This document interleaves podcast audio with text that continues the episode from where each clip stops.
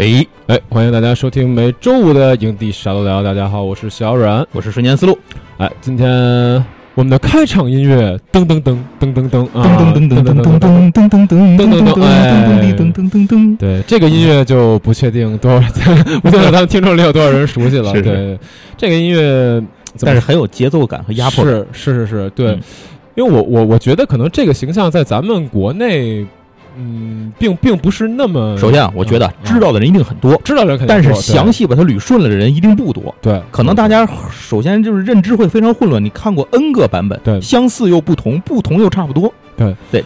对，因为其实我觉得对于我自己就是，我小时候就对这东西没什么认知的时候吧，就看了很多很多不一样的版本，就你感觉肯定还见了很多玩具，呃，对对对就感觉就是这玩意儿怎么就老出来，就每次就出来，然后梆梆梆梆打完了就就就打的人也不一样，他自己感觉每次有点区别，是吧？对对对对对嗯对，所以小时候呢，经常对这个今天我们要讲的这个东西吧，就有一些很模糊的概念，也不知道这玩意儿到底是干嘛的，哎，嗯也不知道，就说这玩意儿怎么就那么出名呢？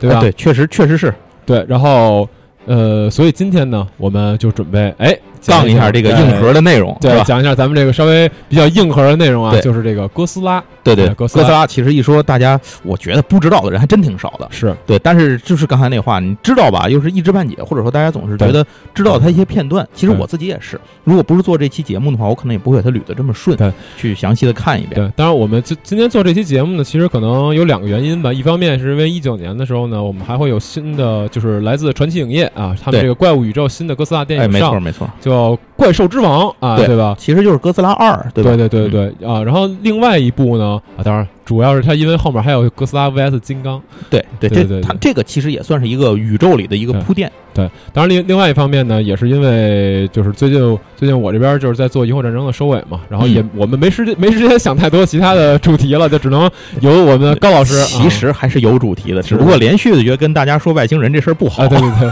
所以就由我们高老师提出了这个可以做哥斯拉这主题，我觉得也不错，对，因为之前啊，这个咱们之前要是有听过的朋友，可能会听过咱们那个环太平洋那期。对对对。其实我觉得这两期节目可能比较接近。在感觉上比较接近，都是那种比较硬核向的这种这种东西。嗯行，那咱就废话不多说啊。首先说做这期节目呢，我们从网上找资料的时候，我要特别嗯。感谢，当然可能他也听不见，我们嗯特别感谢台湾的一个就是网名叫做 PFK 的这么一位朋友，嗯。因为他整理了相当详细的哥斯拉的资料，这个嗯。节省了我很多很多的事情，因为全靠百度百科呀，或者你自己去单独一条一条搜内容，嗯呃，其实是很混乱的。是对，但是这位朋友呢，把它按照时间整理起来了，做出来。PFK，对，非常要感谢这位 PFK 这位朋友，哎而且他的账号里面其实他整理了很多各种各样的这种冷知识啊，或者相关的东西，嗯呃，非常博学的一个人啊，在这儿真是特别感谢。嗯行，那咱们就进入咱们的正题啊，说说哥斯拉，因为哥斯拉尤其是在最近这些年。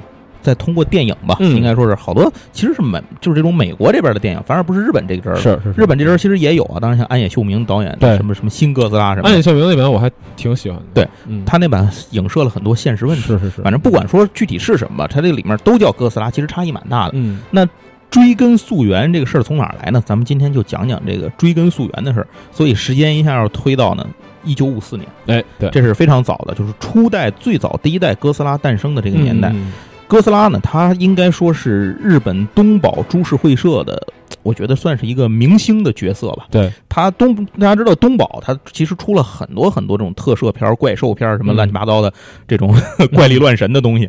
可是呢，这里面也有很多形象为大家所熟悉啊，嗯就是日本之外的这个这个观众所熟悉。嗯，但是我觉得没有人能超过哥斯拉。对，而且哥斯拉关键是它定义了一种叫巨大化怪兽的这么一个概念。嗯你虽然说它之前也有什么大金刚啊什么的这些东西都比它早，可是哥斯拉不一样，嗯，哥斯拉它有它真正意义上的对对对一些一些东西存在。主要有深刻的内涵的，对，嗯而且哥斯拉系列呢，因为是一九五四年诞生的，你想到现在的话，它也是日本乃至全球应该是寿命最长的这么一个系列化电影之六十。六十多了，对嗯，那他的当时的导演啊、制作人啊这些这些人呢，也都是非常有名。咱们一会儿后面会继续把它介绍到。对对对对对，现在全世界大概不同的哥斯拉的版本可能都有四十部左右，嗯三四十部、四十部吧，差不多。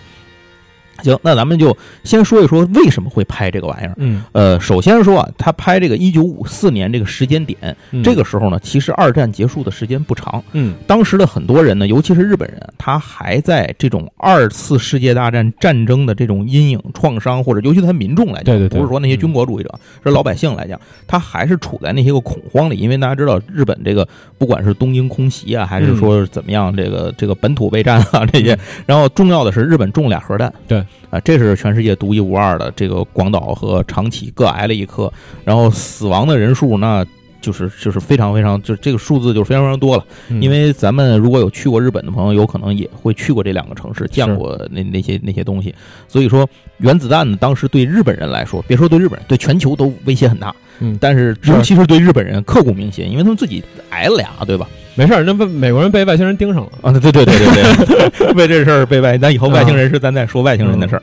然后咱先接着往后说日本人的事儿。那日本人这个方面，他对这种形成一种呢，就是什么呢？叫做社会化恐慌。是，就全国就全整个日本人都怕这个嗯，而且核爆这个东西它不是炸完就完了嗯，它的影响很深远，对这种环境的破坏，尤其是当时有了这个对这种叫什么核放射对人的这种嗯沾染啊，包括后期不断的死亡啊，出生的婴儿出现各种大量的畸形啊这些问题啊，等等等等，这都延续下来。接下来还有一个问题就是这个进入冷战大国对抗。这美苏两个大阵营之间，东西方两大阵营进行一种对抗，那这个也就是时时在威胁着人类，就是随时有可能爆发新的冲突嘛。但是这些事情呢，还都不算是引发呃哥斯拉诞生的一个源泉。应该说，直接引发了这个想法的是在一九五四年三月份时候的一个事件。对，美国呢在继核弹之后呢，正式起就是引爆了氢弹。嗯大家知道氢弹比核弹更牛逼，对吧？然后它呢引爆氢弹的地点呢，也是在大家非常熟悉的马绍尔群岛附近的这个叫做比基尼环礁。嗯呃，因为核弹就在那儿爆的嘛。对。然后这个比基尼的来历大家也都知道是吧？名字来历就从这儿来的。那比基尼环礁这个氢弹是在水下爆炸的。嗯当时爆炸的时候，美国就通知当地的渔船啊、货船啊、游轮啊，就是都别从这儿走。嗯我一划了一个区域，直径这一个区域，你们躲开这个。当时有一些日本的渔船在马绍尔群岛附近捕鱼，嗯其中有一条船呢，叫做第五福龙丸号。这条船它所在的位置已经超出了美国给的警戒范围，是就是说，它按说应该它是安全的。可是呢，当时这个日本船长，他船上有二十三个人，他这个船长当时就觉得，哎，不靠谱，心里没底，说嗯咱还是得，就是他已经快引爆了那边，嗯就是快到那个点儿了，说咱还是得撤，再跑远点儿。是。说，但是呢，他们就把这个鱼就是赶紧收渔网嘛，因为大家知道远洋捕捞那个渔网撒下去不是很容易撤回来的，嗯不是咱撒个网，嘣嘣嘣摇杆儿一蹬绳就回来，它不是，它机械化收那个网，它一点点往回拽，拖网得往回蹬，所以最后他们就把这个蹬到了一个什么程度，没有完全把网收起来，基本上船能开就完了，嗯。就赶紧跑，结果就这样。回来的时候，整个船上二十三个船员加上整条船全都受到了核沾染、嗯核辐射。换句话说，美国人给的安全范围根本就不安全。嗯这条船回来之后，呃，当他回到了日本的这个港口之后，呃，一查出现了这些问题嘛。嗯，然后后来我记得船员好像直接就后来没几年就死了一个，嗯就直接死于这件事儿。其他人也都受到不同程度的核辐射，后来晚年也都有这些问题，嗯健康方面的问题。他们管那个就是叫什么放射性尘埃嘛，嗯沾染上那个对对对对死尘嘛，那个东西被沾染上了。所以当这件事情之后呢，这个美国也把这个危险距离就扩大了。可是当时以第五福龙丸号为为首，就是为代表啊，还有很多条船当时都受到了这个影响。他这条船返回到在九月十四号，这条船开回到母港烧金港的时候，这条船处于什么？它那渔网都还没完全收来，就赶紧往回跑，你惊慌到一个什么一个什么样的程度？结果这条船呢，后来就呃，这些人当然就被渔民就都被送走了嘛。然后这条船就去做了去放射处理，做完去放射处理之后呢，把它后来变成了一条这个东京水产大学的练习船，叫笋丸号。嗯然后后来呢，再后来这条船决定要报废，可是后来有人发现，哎，这条船原来前身有有这个事情，嗯就是它有一种代表性。然后后来这个船现在它被安置在这个一个就是这种算是展馆吧，嗯，作为一个历史的纪念的标的物被展览起来了。是哎回到当时说这个这个第五福龙丸号回来的时候，他由于这个情况，就是受到核辐射呀、什么氢弹辐射这种这种情况，又引起了日本人的恐慌。核弹嗯刚扔完没两年，又引起恐慌。我操，这个大家对核武器的威胁这种这种群就是群体性的慌乱已经达到了一个顶峰。那就在这样的一个背景之下呢，然后呃。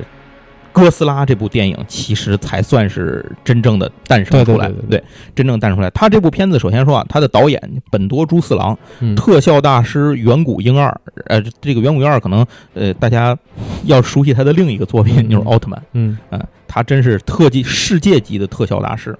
然后制片人呢是田中有幸，那所以。当时呢，这个《远古婴二》其实就是它，《远古婴二》其实在一九三三年上映美国电影《金刚》的时候，嗯，它就有受到这个影响。向东宝提出过一个概念，说是海底怪兽打东京的这么一个一个概念。但那会儿他提的那个怪兽，呃，跟哥斯拉完全不一样，提的是大章鱼，嗯，八爪章鱼。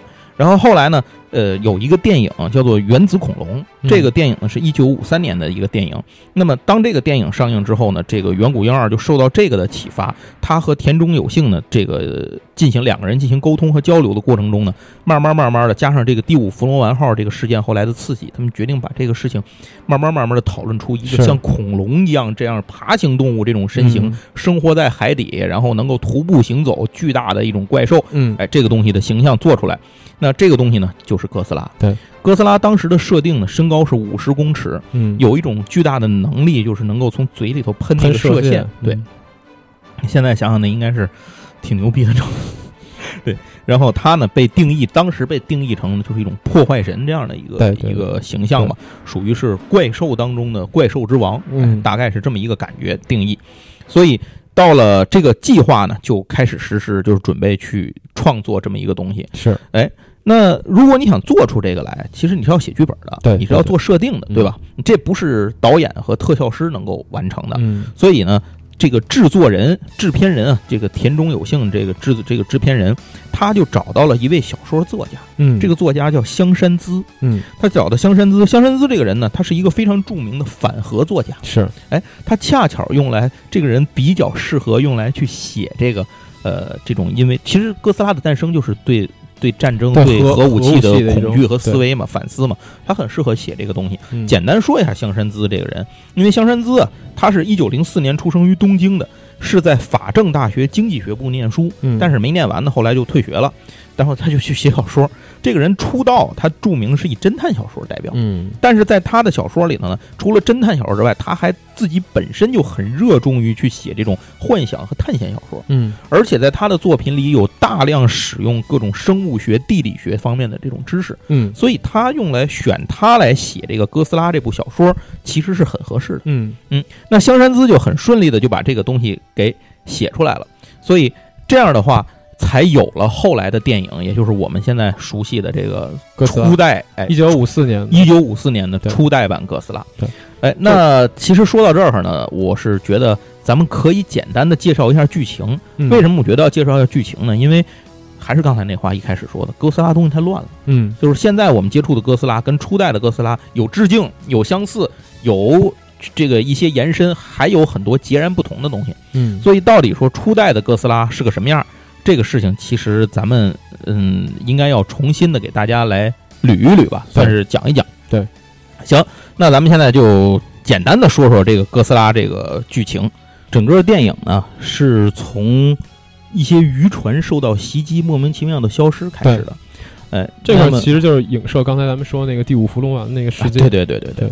呃，这里面的渔船呢，它是叫这个荣光丸号。嗯。然后后来呢，它就这条船没了，消失了，在水上消失了。然后又派了其他船，什么后备丸号啊什么的，反正这各种船去找它。嗯。然后发现救援船后来也没了。嗯。然后在这个有一个岛屿叫做大户岛，这个大户岛上有一些渔民在那个岛上生活。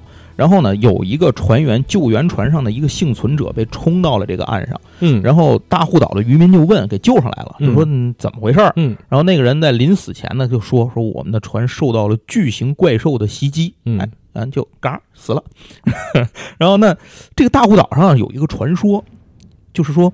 存在一个巨大的怪兽在海底，嗯，这个怪兽呢叫做哥斯拉，嗯，然后呢，它的哥斯拉这个中文的名字其实写的应该写成三中国字儿的话，就你看成中文汉字的话，嗯，叫吴尔罗，啊，吴尔罗就是姓吴的吴尔，你字右边那个尔罗，姓罗的罗，罗永浩那罗，吴尔罗，吴尔罗，对，它写成汉字是这三个字儿，但是哦，毒它读是就是它它本身是哥斯拉，哦，然后这个在这个这个大护岛上就说以前有哥斯拉，凡是什么时候就说觉得这个比如说雨少了，嗯，明显的减少，觉得有灾有事儿了，他们就会献上一个女孩作为祭品，河神，对对，哎，就就是这种感觉，平息这个哥斯拉的愤怒。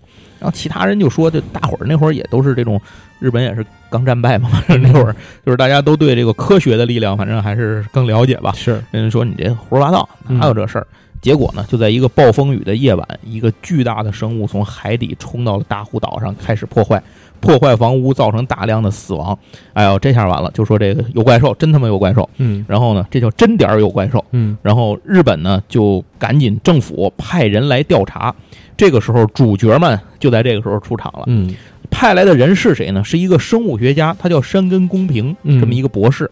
然后他带着的呢是一支算是探险队吧，就是一个一个科考队。嗯，这科考队的成员主要成员包括景田，没有没有景呃对景田还没有，他们现在这个可能阵容还容不下景对田。对对 对，然后他们带的人有谁？有他的女儿叫山根惠美子，嗯。然后呢，还有山根惠美子的这个男朋友，她男朋友是、应该是隶属于海上保安厅的，嗯。然后叫尾形秀人，嗯。嗯，然后这个还这反正还有一些其他人吧，他们他们就来了，这个坐船到这个地方来，然后这个山根博士呢，在检查的时候就发现那个巨大的脚印儿嘛，嗯那首先那里头有放射物。放有有有放射物质，是，然后发现那个脚印儿里头有三叶虫的标本，嗯有四不是标本化石，化石他，说：“哟，这东西很古老啊，来自。”然后就在大伙儿讨论说这怪兽到底是去哪儿了、什么样的时候，这怪兽在山上冒出脑袋，嗯 然后所有人吓得屁滚尿流嘛，然后就说：“哦，真的，真的是这个是有怪兽的。”反正这个事情呢，就开始为政府所知了，是就是真的存在怪兽。那么要不要把这件事儿告诉国民？日本政府的执政党和在野党发生了激烈的冲突。嗯执政党就是那意思，就是说先不能说，说了嗯社会不就乱了吗？嗯嗯在野党就说你们他妈就孙子，你不说你闹出大事来，你这是欺瞒群众。嗯然后反正就这事儿就是是就是互相将一将吧。然后一会儿这有个细节，咱们一会儿一会儿在后面说的时候再说。总之，在这个过程里面呢，他的就是这个惠美子啊，遇到了一个记者。嗯这个记者呢是来找惠美子打听一个人的，他打听的人人叫什么呢？这个人叫秦泽。这个这个秦泽这个人是惠美子的前男友，嗯应该说是前未婚夫。嗯，就是这样，完俩人就掰了嘛，掰了。他现在、现在换了一个，但是这个秦泽是个科学家嗯，据说他研究出了一个物一个一种东西叫水氧破坏素。对，呃，其实咱们这边应该叫做氧气破坏装置。氧气破坏装置，对对，这个东西有什么用呢？它能够瞬间的分解掉所有这一定范围之内所有的氧气，嗯杀死一切生物。是，但是现在谁也联系不上秦泽，叫秦泽大柱，应该是。嗯谁也联系不上秦泽博士，所以他就来问问这个这个记者就打听着这个这个惠美子和他秦泽之间的这个关系，嗯就想来问问他有没有办法联系上，说这个人啊，有可能他这个东西是不是能对付怪兽？是，哎，那呃这个一这个惠美子听说这件事儿之后呢，他就去找秦泽去问，嗯然后就说是不是你就是他能找着嘛？就是你是不是能做这个？是不是你这个东西真的有做了这么一个东西能够解决这件事儿？然后秦泽就说是他确实是做了。他说但是呢，为什么要把自己藏起来？他怕他的东西发明被应用在战争当中，对，被应用于屠杀。嗯其实这个事儿，我觉得也是暗指核武器，你知道吗？有时候他怕他有这个担心，所以他不愿意把这个东西拿出来。嗯他宁可选择自己隐士，就是说我我你们也都别找我。然后呢，呃，就在这个这个过程当中吧，哥斯拉呢，军队决定要消灭哥斯拉。嗯大家知道，一般在这种电影里，军队都是没有什么用的，嗯就是除了除了找事儿之外，起不到什么大作用。那但是军队这个这个解决问题不行，他惹事儿行啊。嗯所以他们的想法是派这个水雷把用水雷把这个哥斯拉炸死。嗯一开始秦这个不是秦泽，那个山根博士，嗯山根公平博士，他是个生物学家嘛，他就说嗯这个生物太难得一见了。是，根据他的分析，这个东西是一种和恐龙白垩纪年间和恐龙同时代的一种海底爬行生物。嗯这个在他的生活范围之内，哎，一直在海底进化，然后就是这种延续下来了。嗯受到了氢弹的这个核辐射之后，产生了变异，诞生出来的这么一个东西。嗯哎，那它为什么以前我们人类没见过呢？因为它生活在深海。是，那你现在把它的氢弹核爆，美国人把人家炸了，他也没地儿去，他只能嗯出来了。嗯就是这事儿还赖美国人。然后说我们这是一个很难得的生物基因标生物标本，就是这这种我们不应该把它给消灭掉，应该用来做研究。嗯可是啊，就在这个过程里面，军队不就把这个跟哥斯拉吸引哥斯拉嘛？结果哥斯拉就在东京登陆了。嗯登陆之后呢，连破坏城市，就大家能想象那个怪兽噼里啪啦把那城市叮咣一通砸嘛，嗯呃，损坏了整个城市，损毁严重，人员伤亡很多。这个过程被电视台都拍下来了嘛？嗯然后那个山根博士也看到了，亲眼见到，他觉得啊，就可能确实，无论自己是不是个生物学家，首先第一个考虑说这个事情，这个怪兽应该被消灭，是。哎，否则的话这个威胁太大。所以呢，呃，他就请求这个，就他就跟他女儿说说，反正也就就说这些事儿嘛，他觉得应该被消灭。嗯。他女儿知道怎么消灭，军队干不过，他女儿知道谁能干得过呀。所以，这个惠美子和尾行两个人就是嗯。尾尾行惠美子嗯，然后他们两个人呢就去一起去找这个秦泽，嗯晓之以理，动之以情吧。嗯一开始秦泽还是不同意的，就说我这个东西不能拿出来。我为什么选择这样？那肯定就是怕这个世人见着我这东西威胁太大嘛，以后我控制不了，传出去怎么办呢？但但是说实话，秦泽这个担心不是没有道理的。对，就就算后来确实，呃，你接着说对吧。后来就剧透了别别剧透那会儿说结果秦泽那意思就是说不行，但是当他在电视里面看到了东京被摧被损毁的这个呃这个情况以及这种群众伤亡的情况的时候，他觉得、呃可能也确实没有什么更好的办法，嗯，所以最后他决定呢，还是要去把这个东西消把这个怪兽消灭掉，嗯用这个自己的这个氧气破坏装置。但他的他要求的是他要亲自去执行这件事儿，嗯所以。最后，他们选的办法是根据寻找这个核辐射定位核辐射源的方式嗯，在海底找到了哥斯拉潜伏的地方。嗯，然后这个秦泽和尾行两个人呢，就穿上潜水服，带着这个破坏装置就下去了。嗯下去之后，秦泽很顺利的释放了这个释氧，就是这个氧气破坏装置，嗯把哥斯拉化成了一团白骨。嗯，然后哥斯拉就初代哥斯拉就这么棍儿了。大家说这是是真点儿死啊，不不不是炸死，这是真死了。也也就是其实也就死这么一一回两回撑死了对。对对对对，反正初代哥斯拉，其实我觉得他可能是他们没想过后面要拍续集吧。对反正就就开始给了一结局对所以就就给这么一结局吧，然后就把它变成了一个化成了一个骷髅。但是哎，呃这个时候就就是秦泽那个尾行就回来，回到船上，结果大伙儿发现秦泽没上来。嗯一开始说啊，我怪兽被灭了，太好了，这个因为一开始军队弄了一个什么五万伏电流高压电什么都干不死他们，一点用没有嘛。然后就说那这这干死怪兽了，这威胁解决了，太好了。这会儿发现少一人，秦泽没来。然后后来他吃了这个，结果后来才发现秦泽最后那个呃，他是主动的把自己，因为大家知道潜水要那会儿的潜水东西有嗯那个什么氧气管啊、安全绳什么的，现在其实也都有嘛，这些东西。他自己把这些给切断了。是啊，不是怪兽干，是他自己切断的。他的意思就是说，他说我，呃，认为这个破坏装置、氧气破坏装置还是破坏威胁太大。嗯如果他被这尤其有了一个应用实力了，嗯尤其有这件事儿之后，后面更不能控制的会被军队拿走去使用，那他可能对人类造成大量的杀害。嗯所以他说这件事情就是第一，这个氧气破坏装置在我手里头就已经用完了，毁了。第二就是能做这个东西的人，全世界就我一人，我自己不上去，我死底下一块儿死，就我也不去了，就就嗯自杀了。所以就这样的话，等于呃，秦泽就为了让这个东西不再流传到世界上，对人类造成危害，所以他就决定选择自我牺牲，嗯嗯代等于相当于跟哥斯拉同归于尽了。嗯那第一代的故事呢，其实差不多到这儿就结束了。对，可是最后结束的时候，其实有一句话，就是嗯山根公平博士在船上说了一句话，他说：“呃，我不认为这只哥斯拉是最后一只。如果人类再继续进行核武器的实验，可能还会出现第二只哥斯拉的同类。哎，这是这是一方面吧，就是就是因为刚才其实最后的这个结局，嗯有各种各样的伏笔，嗯就是刚才呢我们也说了，哥斯拉化成了一一堆白骨，嗯，这个骨头后面用得上，然后包括说，对对对，然后包括说后面那个后面他这骨头后来被用了好多回。对然后包括说刚才那个说用那个氧气破坏装置破坏了一个区域之内的氧气嘛？这个也是一个伏笔，因为因为它破坏那个区域氧气的，相当于改变了那个地方的微生物环境，嗯，然后也是后面的一个伏笔。对其实这些东西，我觉得做初代的时候，可能他们都没想到。对，就是后来用上了，应该是对对对对对，就没想到这个无心插柳柳成荫嘛，给后面做了一准备。这关键是想不到这个电影能拍几十年，你知道吗？这几十年你什么梗都得用，就像柯南，嗯 你什么梗都得用。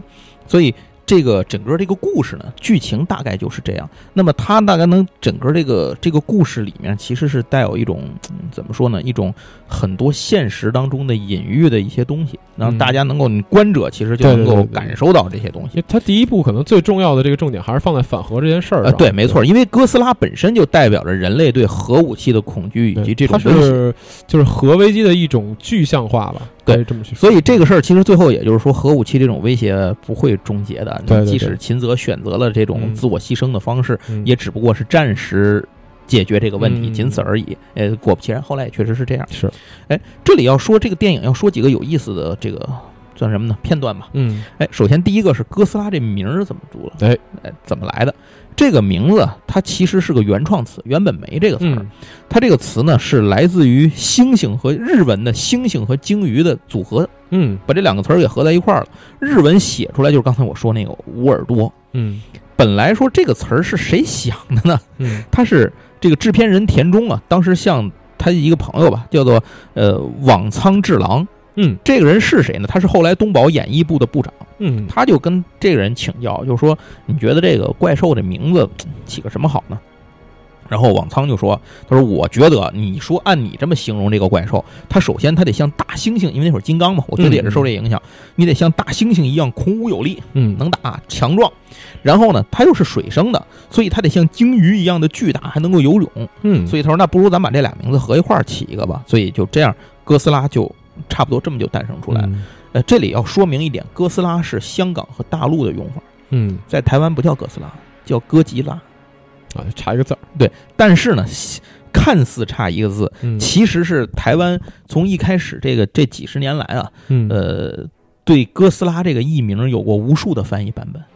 哦，嗯，包括什么大猩猩、什么海底霸王、什么 大恐龙、什么终极怪兽等等等等各种各样的说法，反正最后就慢慢慢慢的才被统一成了一个哥吉拉。嗯，所以他们有很多很多在台湾的翻译是非常的非常的乱的。OK，哎，那咱们这边呢就统一做节目，包括咱们就都叫哥斯拉了。嗯，这个东西的造型的外貌一开始设定的时候差不多就是这样，它的形象来源是三种恐龙。嗯，第一个是禽龙。禽龙呢是用了它的手，就是手部的样子。第二是暴龙，暴龙呢就是它的身躯。嗯，呃，这里要说一点，大家看《侏罗纪公园》也能看到，《侏罗纪公园》里面的暴龙，其实在历代不同，就是现在新出《侏罗纪世界》里面的暴龙跟《侏罗纪公园》的暴龙已经不一样了。嗯，就是人随着人们对呃这种古生物学的了解，会发现暴龙的身躯啊什么的，它的它状态都不一样。嗯，在当时那个年代，认为暴龙是直立行走的。哦，就两条腿身子是直的。现在我们知道，它那个两条腿身子其实是平横着的，就是它整个是平着，头和尾是一个平衡杆儿。嗯，然后那个就往前伸着这样动。当年认为是直立着，差不多这样站着往前走的。所以这个时候的那个哥斯拉设定出来也是这个样子。接下来呢，就是剑龙，剑龙就是它的背鳍。大家知道哥斯拉嘴里能吐射线吗？每次吐射线的时候，背鳍是发光的，就蓄能发光的，所以它有一个一个背鳍。把这三者呢，整个给合在一起之后，才形成了最后的一个哥斯拉。但是哥斯拉一开始的时候，它的脑袋长得不是现在这样。现在我们看起来可能它更像个恐龙，是吧？嗯，这哥斯拉的状态，最早的时候它的设定是一个核爆蘑菇云状的头型。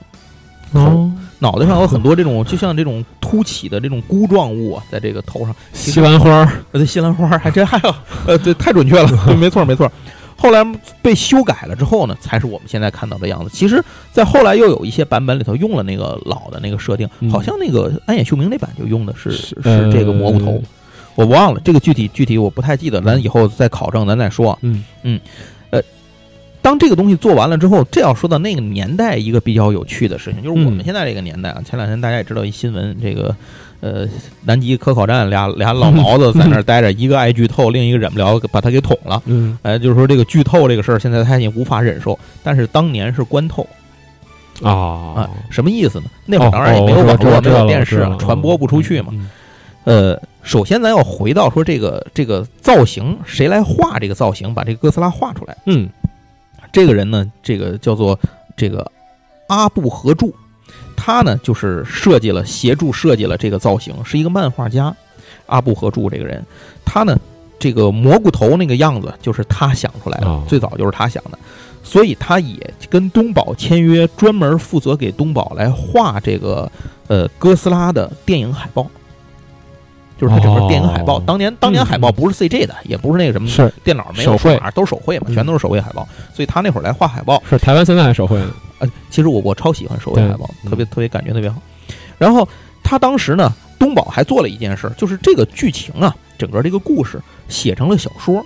这个小说叫什么呢？叫做配画小说。嗯，就是现在我们也知道，这种小说的形式里面，在很多关键的地方配一些画面然后用一些台词对话，然后加上大量的文字叙述，嗯把这个小说福建一博，对对对对，要把它串接起来。所以当时呢，哥斯拉也出了这个东西，但是这个出这个，现在我们要想啊，你电影出一周边儿，你不得在电影上映以后吗？嗯，对吧？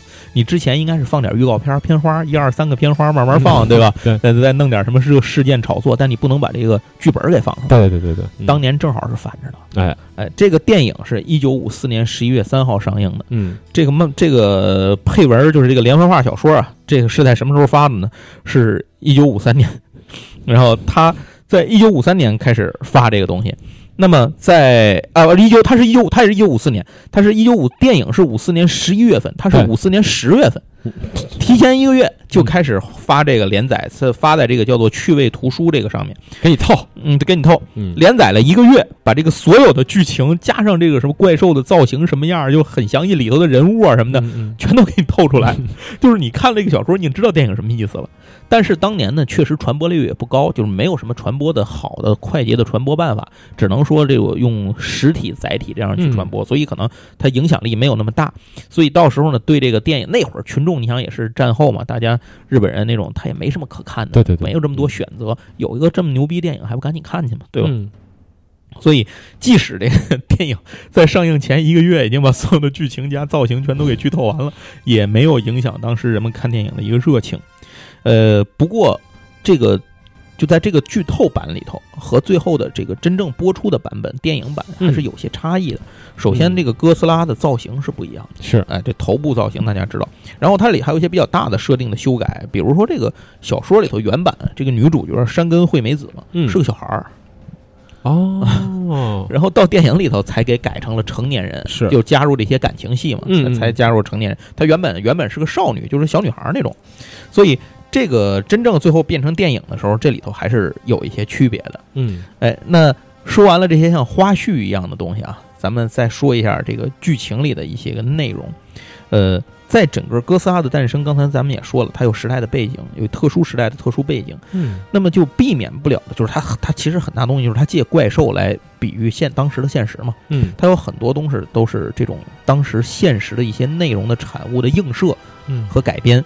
除了咱们刚才说那个第五伏龙丸号，咱刚才已经说了，那那个船的那个事儿嘛。嗯除了那个以外，在这个电影里出现了大量当年的一些时事时政有关的一些东西。对，哎，刚才咱们提到啊，我说后面有一个事儿要细节要讲，就是那个电影里面哥斯拉出来之后，日本政府开始讨论要不要向民众去透露这件事儿。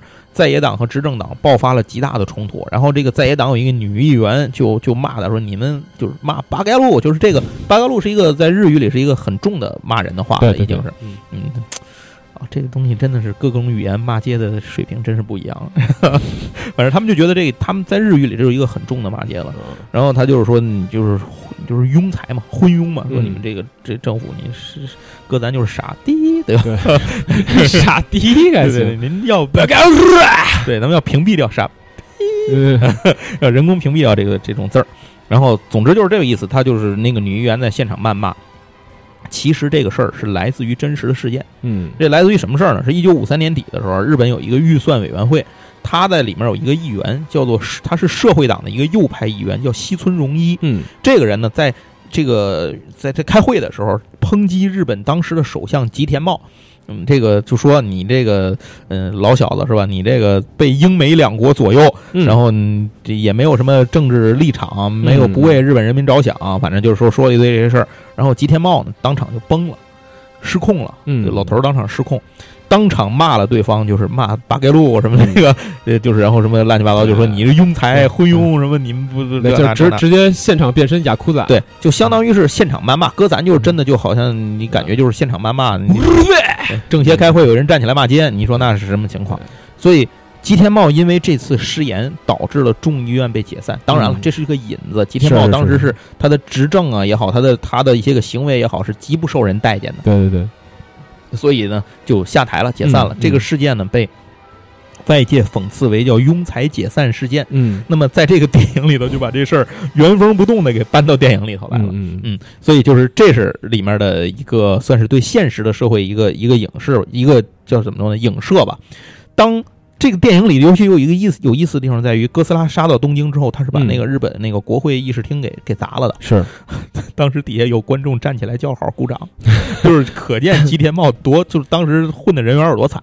很写实，对就就是这个是电影制作方都没有想到的事情，不是故意的，就觉得这地儿按说一般拍电影可能就是我们会有预伏笔，我会想到这个地方观众会有什么表现。对对对，这事儿是真没想到。对，当时放映的时候出现这么一个很意料之外的事件。嗯然后在那个电影里头，一开始他们不是坐船去那个大户岛嘛？嗯嗯然后那个尾行是上海保海不是上海海上保安厅，什么上海保安厅，海上保安厅的这个海之海之宝保安厅，海之宝保安厅 对成员。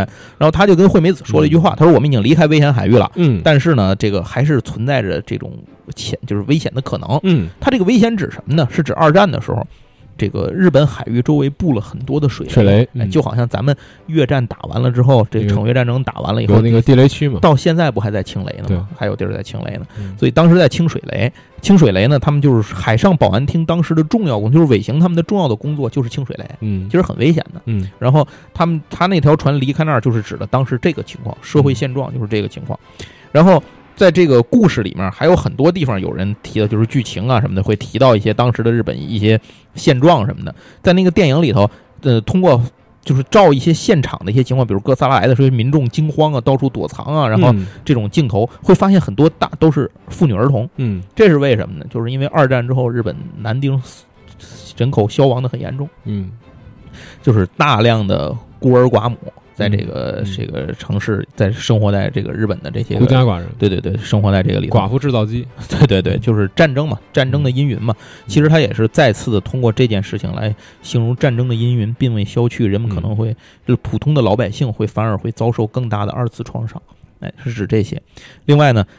这里头还有一个是说，那个就是哥斯拉来完之后，打完了之后，就它不有核辐射嘛？嗯然后当时的很多这个电影里头，很多儿童检查说啊，这个也受到了辐射，其实指的就是那个扔完原子弹之后，广岛、长崎什么的出现了大量的所谓的核辐射的这种这个后一代的这个儿童嘛，嗯就是大量的受到这种这种沾染和辐射的这种问题，嗯，就是这些东西，你说要是当时我是当时的人，日本人。嗯嗯，我来看这个电影的话，我可能真的很难把它纯粹当成一个怪兽片去看，这种对，就是骑马打仗的这种这种怪兽片、怪力乱神的玩意儿，它里头有很多很多有，就是老百姓看也能明白他在说什么。而其实我觉得哥哥斯拉这个电影的话，如果你把它当成一个怪兽片去对待，我就我我只从我我只从我个人的角度来讲啊，嗯就是我如果纯把它当成一怪兽片儿去对待的话，我不认为它是一个很优秀的怪兽片儿。就对于、嗯对于我个人来讲啊，嗯但是确实它里面包含的现实意义是非常，就是这个是非常重要的。嗯就这也是我刚才说我为什么喜欢暗夜秀明那一版，嗯因为暗夜暗夜秀明秀明那一版，它虽然选取了一个可能跟早年间日本的哥斯拉不是特别相近的一个角度，但是说它表达出了哥斯拉里面很精神内核的一部分，对。就是它非常现实主义。嗯。就是暗夜秀明那一版哥斯拉，其实对于哥斯拉本身的琢磨，包括说对于它破坏的琢磨，其实没有没有那么多，嗯，没有那么多，它更多的是在表现日本政府是如何去面对这个事儿的。对对对，对。他他大量的在影射时事、社会问题，就是这种老百姓的角度去看待的群体上的一些一些问题，心理恐慌啊，对对对一些一些一些可能会存在对人类未来的一些潜在威胁，大大量大量的这些东西，对对对，就是这托物言志嘛，对 对。借事儿说事儿，对，所以所以我觉得就是暗夜秀明那版从精神内核上是是很就是很打动我的。对对《暗夜雄兵》那版，其实它反映的就是现在的一些个，这也是一些社会问题，官僚。对对吧？这种这这这种官僚作风、风气，对对对对效率极低，大家互相推诿责任，谁也不愿意承担，不就是这些事儿吗？？比起怪兽来，其实真正耽误人的还是人自己啊。对，嗯，就是对就就是这么个玩意儿。所以这个咱回到这个五几年的这个版本啊，嗯呃，说完了这个电影的这些东西之后，咱再接着往下说。之前我觉得有必要讲一讲，就是这个电影的里面的一些个主要的演员，嗯因为这些演员呢，其实呃，对于东宝旗下的怪兽片来讲是非常重要的。嗯呃，当时是一些有很多，他们当时一些就是感觉找的一些新人嘛，但是后来在未来的这个时间里头，他们大量的塑造了，是成为了东宝怪兽宇宙中 哎不可或缺的一部分。对，哎，首先咱说说这个主角吧。呃，两个男主角，嗯。一个呢是秦泽大柱，一个是尾形秀人。嗯。呃，秦泽大柱这个演员，咱应该，我觉得应该形容，因为他可能名，我个人觉得他的名气更大一点。嗯。这位演员叫平田昭彦。那平田昭彦呢，是呃，从这是他第一次出演哥斯拉系列的作品，嗯。从此开始，他后面演了大量的哥斯拉和嗯。东宝旗下的怪兽作品，嗯。很多很多的角色，我觉得应该是呃数不清吧。嗯可能没办法数清，在一直到一九七五年的时候，他演了最后一集，就是他最后一次出演了哥斯拉的作品，就是《铁甲哥斯拉的逆袭》。嗯呃，这个作品呢，也是昭和时代所有哥斯拉作品的完结篇。嗯嗯、从那儿，在这个有气的时候，他那时候那个时候岁数已经很大，就是比较大了嘛，嗯，他又扮了老装，然后他演的是一个反派，演了个坏人。这个坏人真传博士是一个地球叫什么地监，就是他这这个咱们到后头再细说吧。这个剧情的地监呢，就是串通被外星人嗯跟外星人串通一气，这个毁灭地球的地球毁灭军，对地球毁灭军。嗯然后在一九八四年的时候呢，这个平田昭彦去世，享年是五十六岁。嗯啊，这个人。那呃，除了平田昭彦之外，另一个就是扮演尾形秀人的这位演员叫保田明。嗯呃，保田明呢也是随后就这都是废话了，咱就不多说了。就是他最后也是演了一大堆的这个东宝的这种特摄怪兽片儿，嗯演了一大堆一大堆。那么到他一直到二零零四年的时候，这个《哥斯拉：最后战役》里面他还出演呢。嗯他演的是这个联合国的秘书长。然后到二零，你知道到二零一四年的时候，美版那个哥斯拉吗？嗯在那里头他演了一配角还。啊是吗？对，他还演了一配角，就就这种路人之类的这种嗯配角。然后这个人现在八十多了，还健在。嗯，这个挺好，对，挺好。嗯这是是这样一位。接下来呢，第三位演员比较著名的呢，就是女主角山根惠美子的演员，叫河内桃子。嗯河内桃子这位演员呢，是他也是后面多次出演过这个相关的角色。嗯在一九九六年《哥斯拉大战戴斯托洛亚》这个里头，这是他最后一次出演东宝影东宝的这个嗯怪兽片儿。在这里面，他依然扮演了在那就是已经很多年之后的山根惠美子，嗯就是他一直在塑造这样一个角色。所以说，我们有时候觉得怪兽片可能是看个乐儿，其实我觉得真正一直追下来的人来讲，它不是个乐儿这。种长寿系列都有传承关系。哎，对对对，它是有一种情怀在里头的。是呃，这个河内桃子呢，是一九九八年呢去世，然后嗯享年是六十六岁。嗯哎，这几位演员，咱们以后后面可能还会有机会的，还会再提到他们。呃，虽然我们知道这个片子的制作人啊、导演啊、什么特效大师啊嗯都很有名啊，但是我觉得这些演员其实也是相当有名。是。呃，只不过可能我们平时不太看当年那些片子，嗯。就是怪兽片儿什么这些个特摄片儿什么看的比较少，所以嗯可能呃印象不太深。嗯，但是如果我们翻出当年的片子看，可能会经常能看见这些人。是。对。好，那就顺便多说一句，就是咱们一开始片头那个音乐，嗯呃，那个几乎已噔噔噔噔噔噔噔噔噔噔噔噔噔对噔噔这个音乐已经成了哥斯拉的代表了，就相当于听到这个音乐就知道哥斯拉来了。但是其实，在这个这么多年，这个六十多年、几十部哥斯拉的作品里面，这个音乐可能使用的都到不了十部，嗯用的非常少。而且它在那个正片里头，它不是主题歌，是个配乐，它是一配乐。哥斯哥斯拉进行曲，对而且最重要的是，这个配乐在初代哥斯拉里不是给哥斯拉配的，你知道吗？嗯它是人类出，就是人类部队，就是人出人类出场的时候才配这音乐。哥斯拉出场是不是这段音乐？嗯但是不知道为什么这个曲子可能朗朗上口吧，就是这种感觉，就火了，反正就就就特别火。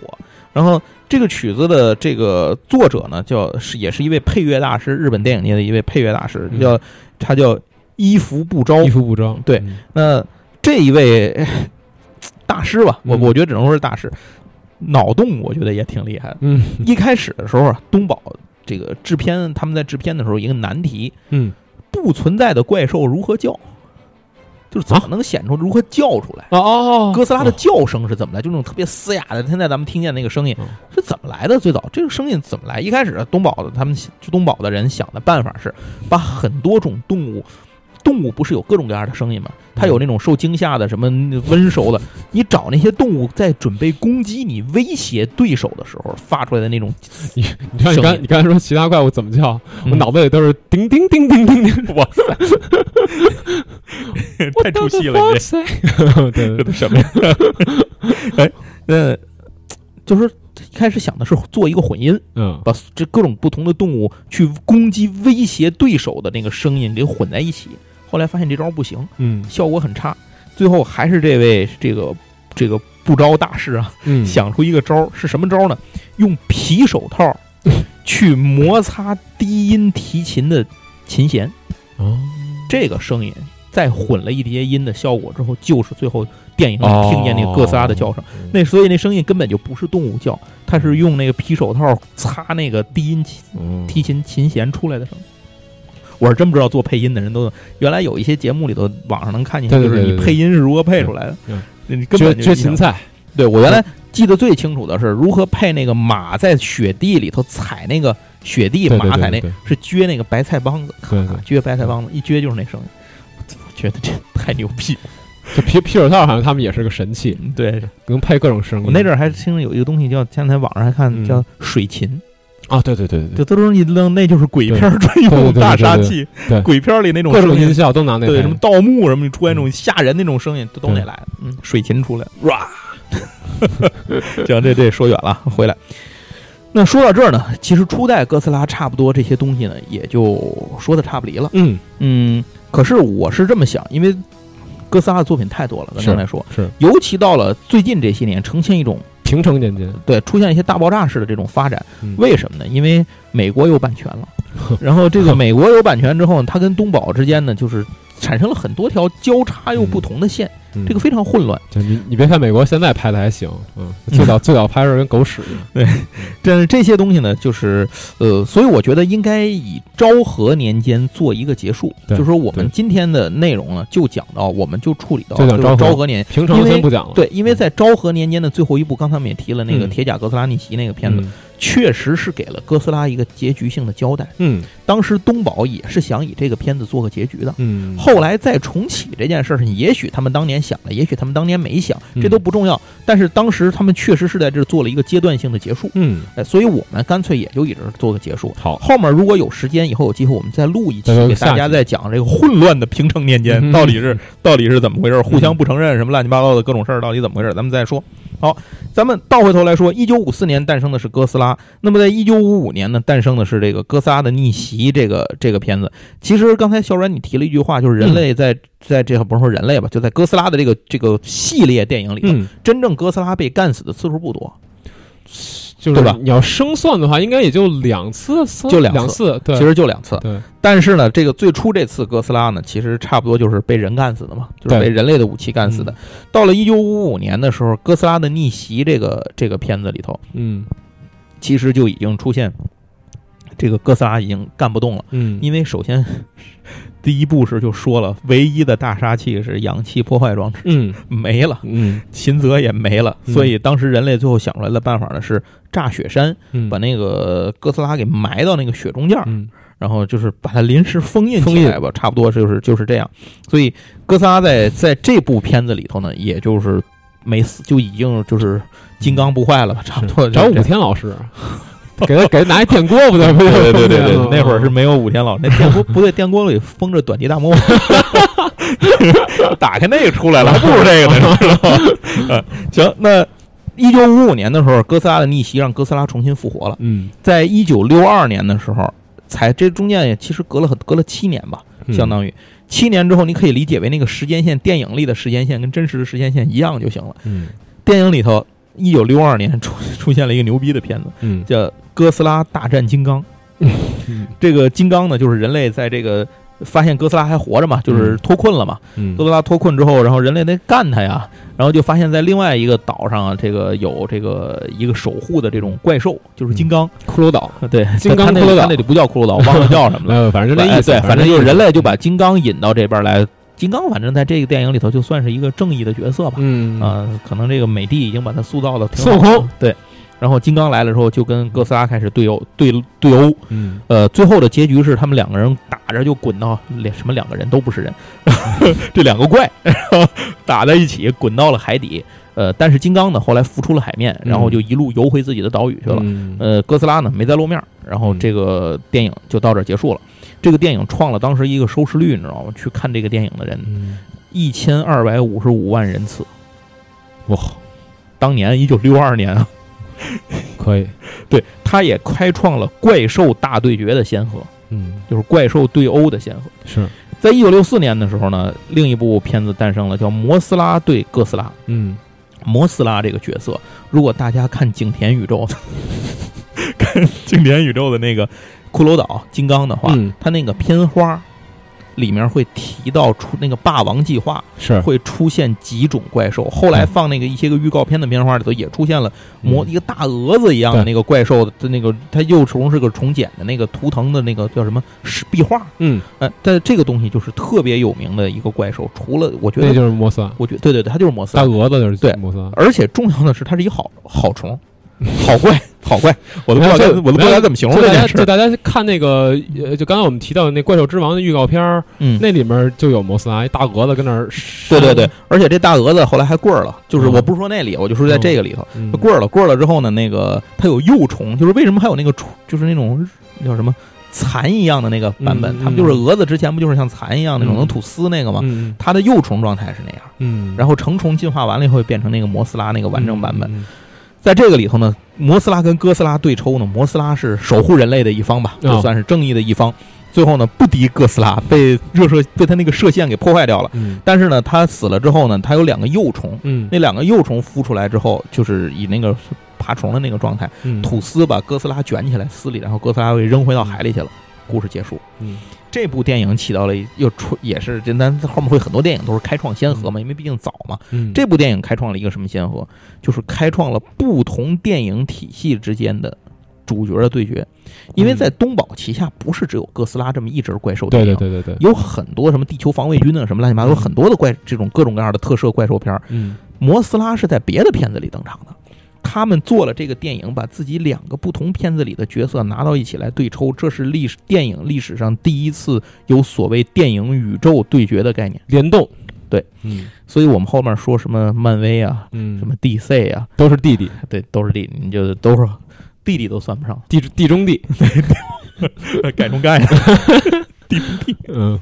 哎一九六四年底呢，呃，又这个这是一九六四年出了这个摩斯拉对哥斯拉嘛，因为实在是太受欢迎了，嗯所以在一九六四年底呢，他们又出了另一个片子叫《三大怪兽：地球大决战》。嗯这个电影这个里面呢，诞生了一个特别牛逼的东西。嗯首先，咱先说这个呃，哥斯拉这三大怪兽是谁？是哥斯拉、拉顿和摩斯拉嗯这三个人怪兽。嗯，拉顿是个大鸟，嗯。恐鸟一样的一个一个能一手龙那种感觉吧？啊，对，就是又像鸟又像龙的，像翼手龙这么一个一个玩意儿，嗯，呃反正就是大嘛，就逼嘛。那么个东西。这仨本来是本来是哥斯拉跟拉顿俩人互抽打着玩儿，嗯，然后摩斯这个摩斯拉就这个宇宙中来了一个新的威胁，嗯，叫宇宙王者基多拉。基，多拉三宇宙三头龙。三头龙基多拉。新的风暴已经出现。其实，在咱们说的那个怪兽嗯。哥斯拉二里面，嗯，不就是讲这仨吗？就是怪怪兽之王，怪兽之王里面也是也一样是他们仨哥斯拉、拉顿、摩斯拉对基多拉。嗯其实他们就是六四年这部片子的一个重置，哦，他的就是他的那个现在新的那个系列宇宙那个系列里头，好多都是翻以前的东西，对对对，包括哥哥斯拉大战金刚，其实以前不也拍过了吗？对对对对吧？当然，我估计可能不会再是这样，他可能会加很多新的东西进来。嗯宇宙怪兽基多拉，大家要记住这个，您您知道的知道，不知道一定要熟悉一下。我小软到时候一定要配个图在这个王者希德拉，对这个形象，咱们在后面会 n 次提到。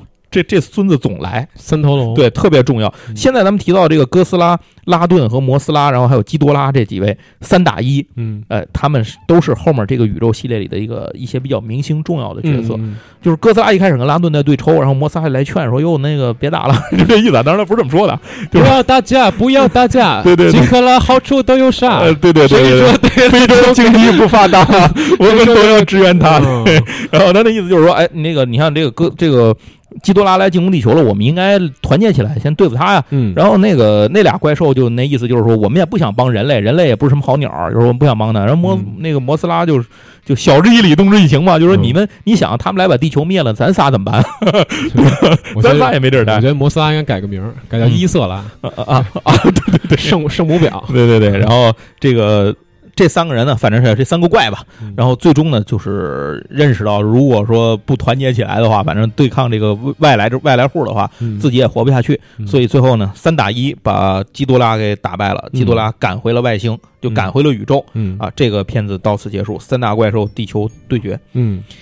一九六五年呢，出了一个片子叫《怪兽大战争》，嗯。呃，基本就是刚才我说的前面这四个，嗯。这四个怪加上人类，嗯，然后激激情互抡，不还参了一新人，嗯参了一波新势力、嗯 X 星人，加入外星人，嗯就是这么六个势力吧，反正大混战吧。嗯这就是呃六五年的这个怪兽大战争。到一九六六年呢，出了一个片子叫做呃什么哥斯拉什么伊比摩斯拉什么伊比拉摩斯拉的南海大决战。嗯嗯，再重来一遍啊，嗯哥斯拉伊比拉摩斯拉的南海大决战。好，好，哎，这个再来遍，算了，再叭叭叭吧了一会儿。哎，这三个怪兽呢，呃，里面可能这个伊比拉呢会在咱们这边相对名气小一点。嗯其实看过那造型，你能记住，它是一大龙虾，嗯超大个儿的龙虾。然后这是一个在就就又是一场混战吧，反正就是我觉得这会儿反正东宝也也也吃上这个怪兽混战这事儿，觉得一个人出来票房可能 号召力不够，就是怪兽打怪兽，大伙儿都乐意看。但是后来我觉得他有嗯有挺多这些作品吧，就有有点为了妥协市场，就搞得挺挺低龄化的。对，后来越来越哎，我现在要说的就是一个转变。嗯一九六七年的时候推出了一部片子，叫做《嗯哥斯拉之子》。嗯啊，这个片子里面呢，它讲的是人类当时想要通过气象控制天气嘛，嗯去增加什么农业生产啊、人类的这种居住地啊什么的这样的事，嗯结果这事儿给搞砸了，玩砸了，很正常。这些事儿人类从来没能成功过。嗯搞砸了之后呢，不但对人类生态造成了极大的破坏，而且因为这次实验诞生了一些怪兽，嗯，也不知道为什么天气测试能够诞生怪兽，嗯然后诞生了巨大的螳螂怪兽，叫做什么卡马奇拉斯，嗯而且不止一只，好几只，好像是三只也不几只，诞生了巨大的蜘蛛型怪兽，嗯叫库蒙卡。然后这些怪兽呢，就就开始破坏人类。嗯可是呢，他们破坏的这个地儿呢，倒霉催的，这个地方呢是有哥斯拉的儿子，嗯就是他那个蛋孵出来了，嗯叫迷你拉，叫迷你拉。那么这个故事呢，也因为迷你拉的出现，就东宝再把它的路线调整为儿童家庭向。嗯。不再是之前那么压抑的片子，就是大怪兽抽给成年人看或刺激这种感觉，或者有很多这种影射的一些个战争的社会的这种这些问题在里头。嗯到了这个里头呢，到了这个哥斯拉之子这个里头呢，其实就慢慢的在，淡化低龄化对低龄化在淡化。展而且因为有了这个小恐龙，它很 Q 嘛，嗯。这个小恐龙的这个出现，小哥小哥斯拉迷你拉的出现呢，然后呃也和人类或者是什么有很多互动和和解。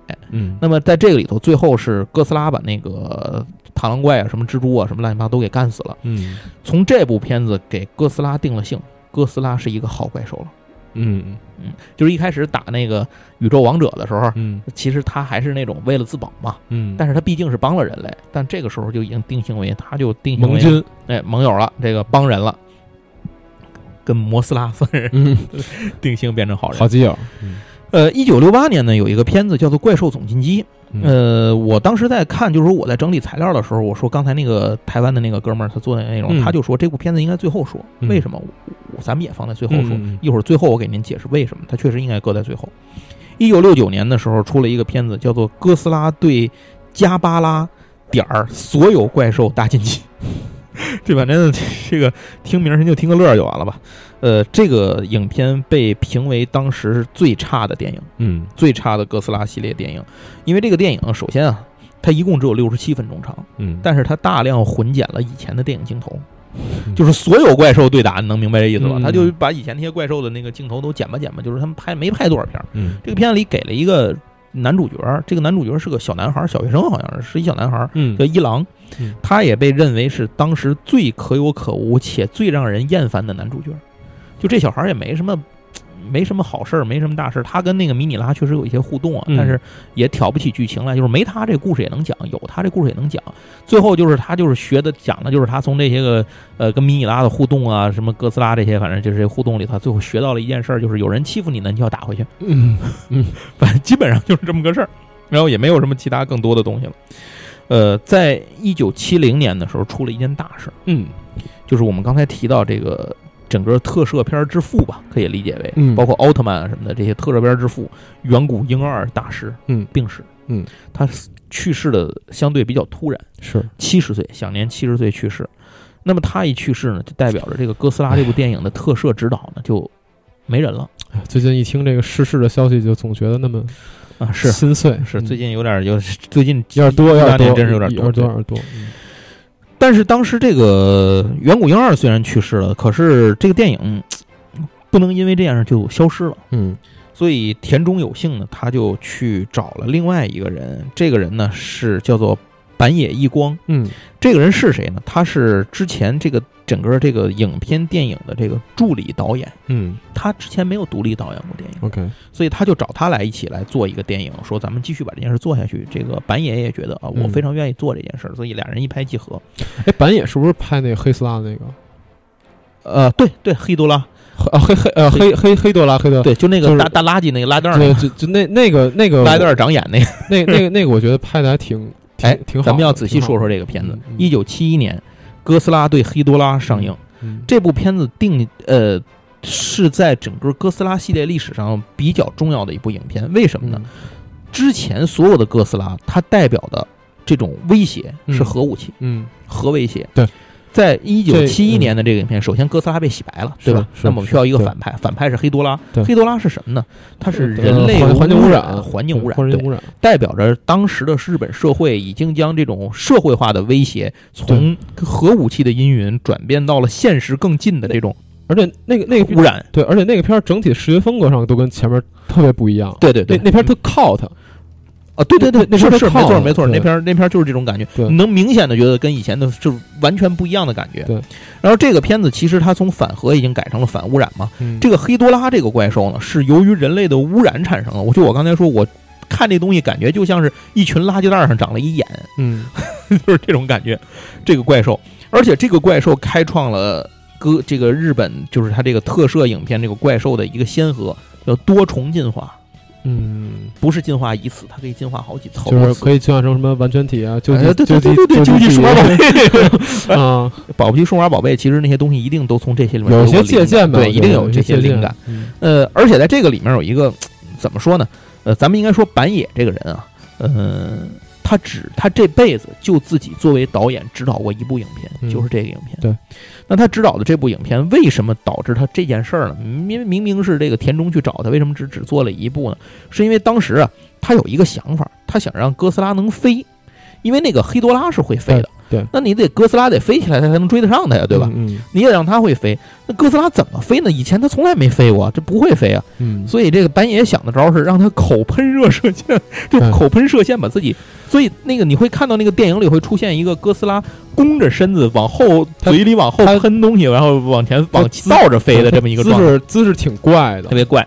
这个这个想法呢，就是当板野提出来这个想法之后呢，田中有幸是极力反对，嗯就说这肯定不行。结果但是呢，当时田中有幸身体不好，嗯就生病住院了。嗯，这件事儿呢，就是整个这个剧组呢，由板野他们导演了，制片人住院就剩导演，一嗯导演说了算了，嗯所以这个板野就自作，就是他自己坚持，没有告诉田中的情况下，把这点儿给加进去了。结果田中后来出了院就爆了嘛，就说嗯你这不你他妈这不是作死作死！你你我是制片人，是你是制片人，对我说了不能那么干，嗯你为什么还要那么干？而且资历也在那儿摆着，对吧？嗯就反正就就是反正就急了，然后从此呢，这个板野就被开了。嗯，所以他就后来再也也也再没有能够有机会去指导这个影片。所这个话在现在来说，这种飞行的奇怪这个方式确实挺怪的，可是，在当时并不是恶评。是后来在这个呃哥斯拉的这个影迷里头，大家反而觉得这件事儿是一个很有趣的一个趣事。嗯，当然，这是个插曲啊。嗨，没事儿，人家后来还有什么脚发龟派气功呢？对这这个这个是个插曲，在这就不说了。呃，一九七二年的时候呢，推出了影片叫《哥斯拉对盖刚》。嗯盖刚呢是一个宇宙怪兽，然后它是整个哥斯拉故事这个这个所有的电影线里面第一个可以重创了哥斯拉的对手。，嗯这个重创到什么程度？我觉得那阵儿电影反尺度也挺大的，就是比如说它那个它那个爪子，盖刚那个爪子是一个独眼怪兽，嗯，它那两个爪子是两个铁钩，就像那个铁刃一样嗯弯刃。然后他能，他把那个哥斯拉那个胳膊咵一划，拉了一个口子嘛，嗯然后就哭哭往外喷那个鲜血，那镜头就呼呼呼喷鲜血，哦，刚才说那个黑多拉，刚才你为什么说那东西特别 cos，对就因为猎奇？对，就是因为它这种感那它那里面有那个，就是我记得黑多拉飞的时候掉那个腐蚀的粘液，对对对对，他还会还会主动喷那些毒气啊什么的，对人就被变得被腐腐蚀了对对，还有那种满地白骨，对对对，就是这些东西在以前都是不会出现的。我操，在这搁现在也不会出现。那里面有一个我印象特深的是那个酒吧跳，酒吧里有那个女的跳舞，嗯，就是她那个人跳着跳着就变成那个另外一种，好像鱼头人什么东西，我啊，忘了。对对，就变异了那种变异了感觉，对对对对要么被腐蚀、被变异、被强酸，反正就是这种东西对对对，被毒气成片成片的杀死。嗯那个场景就表达的很直白。对，然后在这个里头也是，就是哥斯拉那个身上噗噗往外飙血 那种那种情况。对，最后呢，哥斯拉那个呃找了一个帮手，什么安吉拉斯。找了一个帮手，然后安吉拉斯对，盖刚那边呢、嗯也拉来一个帮手，是基多拉，哦，我操，又来了。人家人家这比他厉害，对但是呢，这个基多拉呢跟盖刚其实不是自己来的，哦他是被一个宇被一群宇宙人召唤来侵略地球的、哦 M 星人。哦，我觉得当时起这名字也都反正够不走心。就随便随便起，对对对对，随便起一下。嗯哎，这这是刚才咱说这个影片，肯定是打好人好怪打赢了啊。嗯嗯，一九七三年推出了《哥斯拉对美甲龙》嗯这个影片呢，再度的把这个电影整个的风格调整到了儿童向。嗯。哎当时有一个事情，就是当时奥特曼特别火，嗯。所以呢，当时这个制作这个制作组啊，就觉得应该在里面也加入一点变身的元素。嗯。奥特曼变身就是嘣儿变大了，是吧？嗯。哎，这种，那它怎么变呢？这里面设计了一个机器人儿，就是人类这个防卫军，就是人类这边儿这不是防卫军吧？就是这个部队军队这边儿，假面骑士，嗯。对对对，多了一人，叫做 迪波威，是加一迪波威，加了个机器人儿，它叫做喷射杰格。嗯这个人呢，没有具体的解释为什么，反正就是这孙子有自我意识。然后他在需要的时候，能够像奥特曼一样变得老大，就跟那个嗯哥斯拉一样大，嗯，能变成这个大小。然后他就是就是这种变身元素嘛，加超在。超级大哥对，所以这个里头就是，呃，哥斯拉的对手是来自海底王国派出的一个怪兽美甲龙，嗯以及召唤来的宇宙怪兽盖刚。嗯，美甲龙，嗯，美甲龙就嗯专门做美甲的，指甲特别好看，对，指甲特别嗯好看，有雕花的，有带 带钻的，有图案的那 种，带钻的，对，嗯都不一样，每一个价钱还都有标价，挺贵啊。然后美甲龙，然后他呢和盖刚一起来打哥斯拉，那哥斯拉显然自己也不行啊，这个就把那个变身那个杰机器人杰格跟哥斯拉绑成一波，嗯二二打二。呃，一九七四年推出了《哥斯拉对铁甲哥斯拉》嗯，这个片子呢，这铁甲哥斯拉终于他妈用到我刚才说的那个伏笔了，对对对，铁甲哥斯拉呢是首先是这样，它是第一部哥斯拉系列里面的机械怪兽影片。嗯但是它不是东宝，我不是说了它有好多其他乱七八糟的影片吗？嗯怪兽影片，东宝的这个一九五七年时就出过一机器怪兽的影片，嗯。然后但是呢，在哥斯拉系列里，直到一九七四年才出现这个、这个机器怪兽，它其实就是用那个什么玩意儿，用那个初初代哥哥斯拉的骨架去改造的。嗯。改造的它是一个叫什么第三火星人，嗯。就不是 X 星人，也不是 M 星人了。第三这次终于不用字母了，嗯。第三火星人，然后他们做的，而且一开始啊还还很阴险啊，这帮孙子就是他做了一铁甲哥斯拉，然后把它披上一个人造外皮，跟嗯哥斯拉一样，以哥斯拉的名义到处去破坏，嗯，然后这个最后被哥斯拉给堵上了嘛，就是李李逵李鬼俩人堵一块儿了，被另一只哥斯拉，结果在战斗当中呢，就发现这个假哥斯拉的皮肤底下呢是金属的，嗯。然后这样呢，在战斗当中把他那个皮肤给烧毁了之后退去之后，才露出来里头那个机器的哥斯拉。嗯嗯。所以这个东西叫做铁甲哥斯拉。当然，最后大战的时候一通打了一通之后呢，就是还是这个怎么说呢？被干了。主要是地球这边比较比较损，就是地球人这边呢，他们召唤出了冲绳传地区传说中的守护怪兽、守护神兽，呃，叫西萨王。嗯嗯呃，这个怪兽一直沉睡于地底啊，让人类按照一定的仪式把它召唤醒，它是守护兽。嗯，然后他帮着哥斯拉一起呢，把这个机械哥斯拉就给干死了。嗯干死了之后呢，这个西萨王又沉陷入地底，陷入沉睡，等待继续召唤。嗯然后这个影片就结束了。到了一九七五年，一九七五年的时候推出了影片《铁甲哥斯拉的逆袭》，咱们嗯刚才也提过，这是东宝系的哥斯拉这一支儿作品在昭和年代的完结之作。嗯呃，之后呢，在昭和年代呢就再也没有出过相关的作品了。嗯呃，首先啊，这个敌人是什么人？前面的第三火星人不甘示嗯外，戈德密斯人不甘心他们 啊能听懂这梗的人，您有有岁数啊。第三火星人呢，他们不甘心失败啊，卷土重来。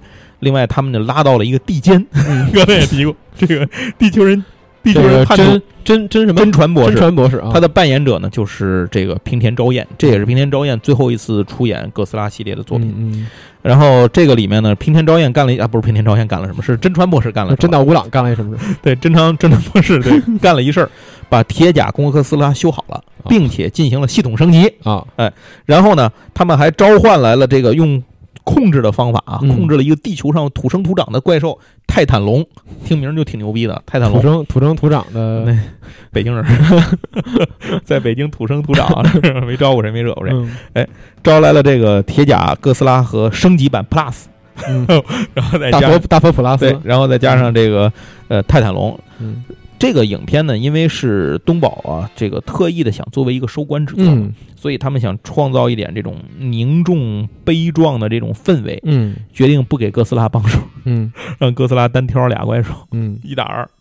呃，最终的结局呢是铁甲哥斯拉被断头，嗯。卡干了，然后泰坦龙呢被扔到海里去了，然后哥斯拉自己呢也独自返回了大海之中，消失在茫茫海面之下。去回到了拉莱耶，那那可能他这个高度到拉莱耶还小了点儿。嗯然后这个整个昭和年代的作品呢到此结束。是，但是咱们刚才提过，就是说有有一一个一九六八年还一对篇儿呢，对吧？嗯一九六八年那个影片，咱就说为什么说要把它放在最后来说？哎，因为它这个怪这个片子叫做《怪兽总进击》，是它里面的设定的呢是一九九零年的事儿，嗯哎，也就是说是在这个整个东宝系当时昭和年代，别说昭和了，平成后来都靠后，对吧？就是它很靠后的一个时间线靠后，所以说它是一个对未来的一个预言。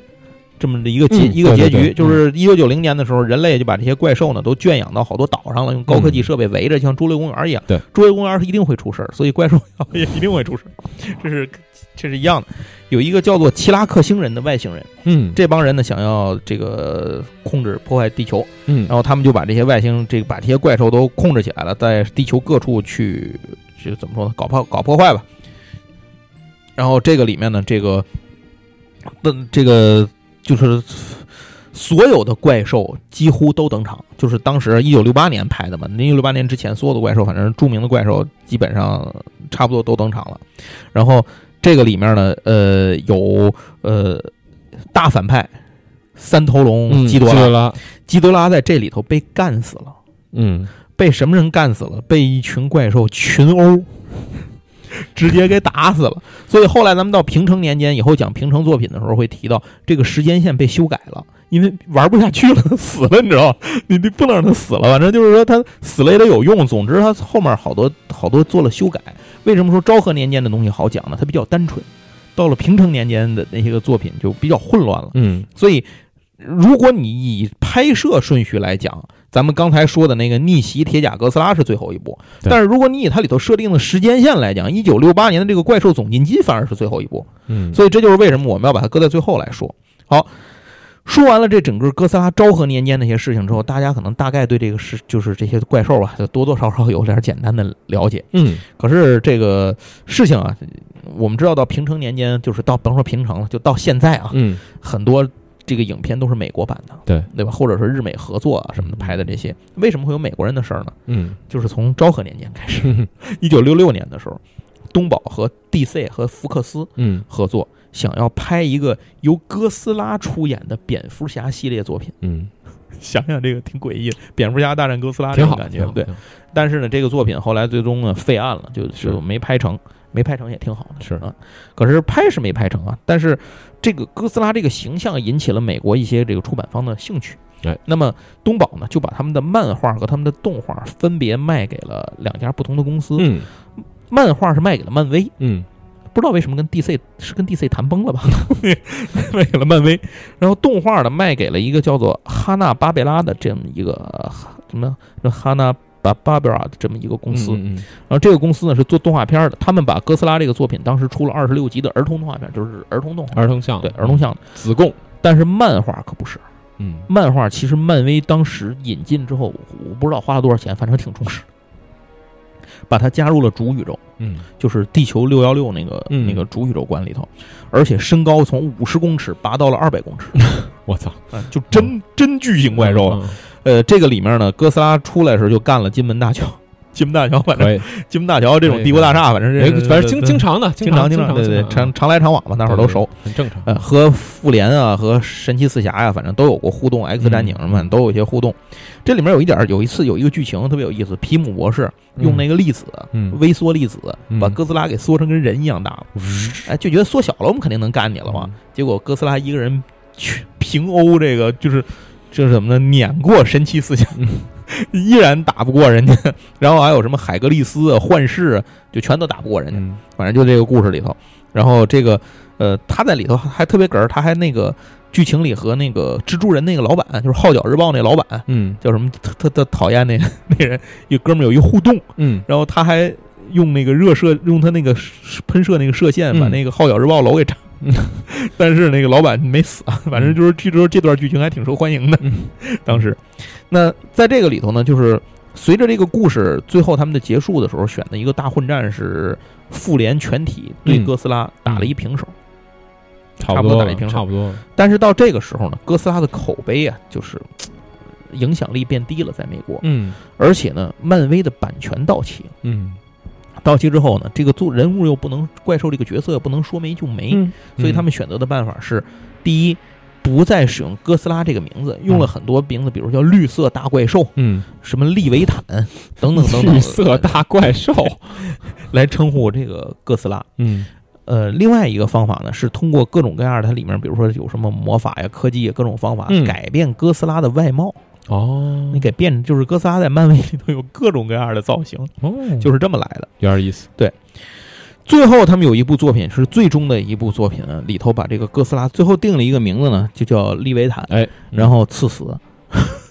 什么意思呢？就是他最后是刚上了 X 战警，然后在哦战斗当中呢被彻底干死了。嗯就是，呃，我觉得算在与在这种漫漫画作品里头，想真正死也不容易嘛。就是说，除了蜘蛛侠的嗯这个叔叔和蝙蝠侠父母，谁也真正难以死去嘛？这哥斯拉是真死了，然后就以利维坦这个名字和当时那个造型呢，从这个宇宙观里头被删除掉了，哦，因为毕竟漫威也玩不动了嘛。是嗯好，那基本上这个平成呃年之前的，就是嗯昭和年间的嗯所有的这个哥斯拉，从它的诞生一直到它最后那个逆袭，是然后结束，大概就给大家捋了一遍。好，哎其实这个作品呢，我是觉得，当然随着它的发展啊，它所影射的内容啊，这些什么东西都不如初代那么凝重啊。嗯，当然，黑多拉那个例外，然后后面有些呢也是有差评的，嗯反正后面有些滥竽充数了。但是呢，整体上面来讲呢，它毕竟塑造了一个真正意义上的明星怪兽，嗯，而且是全球范围内的有影响力的，对对对，不是说在一个地区内是大家是。大家了解。所以哥斯拉这个这个整个这个系列电影，我觉得它的意义除了说它。第一，它就是影射现实嘛，它嗯带来了很多社会反响问题，反战、反核、反污染，引起人们的深思，对人类自己自身的思考，对未来的一些思考，嗯等等等等很多东西。然后再一个呢，就是它 创造了一个虚拟的世界观，嗯。这个世界观，呃，怎么说呢？对很多人的影响其实是非常大的，嗯，包括对后面的很多作品，以后面的一些科幻啊、奇幻等等等等很多的东西的影响都是非常大的。对，哎，所以我觉得哥斯拉这部作品之所以咱们值得把它拿出来说，意义也在于此。嗯那今天的时间所限啊，只能给大家讲到这儿。然后后头如果我们有时间有机会的话，我们再去做这个平成年间的内容。嗯你嗯平成年间的内容在这里要必须说一下，就是前面其实也提过，非常混乱，嗯，而且越往后越乱。对所以我们可能这个为什么不连着做，也是这个原因。那个资料查起来会比较费劲，呃，所以到时候我们整个做完之后准备好了呢，到时候再做一部呃平成年间，就是咱们这个哥斯拉续，嗯到时候再跟大家再聊哥斯拉。好嘞。嗯，好，那谢谢大家收听。嗯，感谢大家收听我们这期节目。这期节目也是就给大家简单的介绍一下哥斯拉这个形象最早是怎么诞生的，以及它代表了一个意义吧。因为我觉得可能现在很多咱们听众，呃，并不是太对，并不是太知道哥斯拉这个形象为什么这么火，以及以及它到底啊、就是它的点在哪儿？火火点在哪儿？对，它的火点在哪儿？对，然后大致来讲，其实就是今天这期节目里面就给大家大致的梳理了一下这个、嗯。这个过程，然后到后面平成年间的呢，嗯，后面有后话再说。下一集再说吧。对。嗯好，感谢大家收听我们今天这期节目，我们下期再见，拜拜。噔噔噔噔噔。